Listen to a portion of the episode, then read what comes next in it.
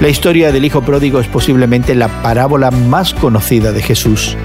Tras desperdiciar su herencia, el hijo de la parábola regresa a casa avergonzado y confiesa, Padre, he pecado contra el cielo y ante ti, y ya no soy digno de ser llamado hijo tuyo.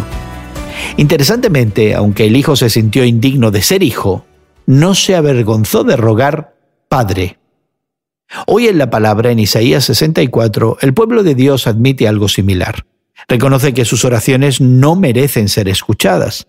Aunque recuerdan cómo Dios los libró en el pasado, se preguntan ahora, ¿cómo podremos ser salvos?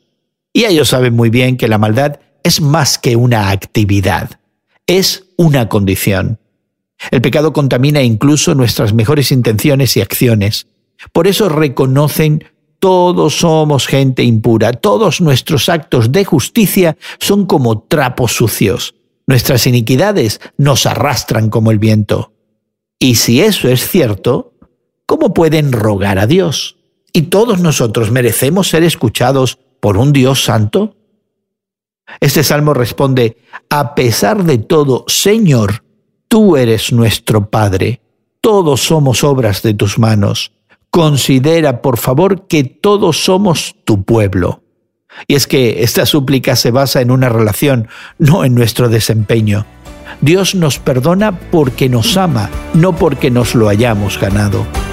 ¿Y a ti? ¿Qué te impide regresar a Dios? Hoy en la Palabra es una nueva forma de conocer la Biblia cada día, con estudios preparados por profesores del Instituto Bíblico Moody. Encuentra Hoy en la Palabra en tu plataforma de podcast favorita. Más información en hoyenlapalabra.org.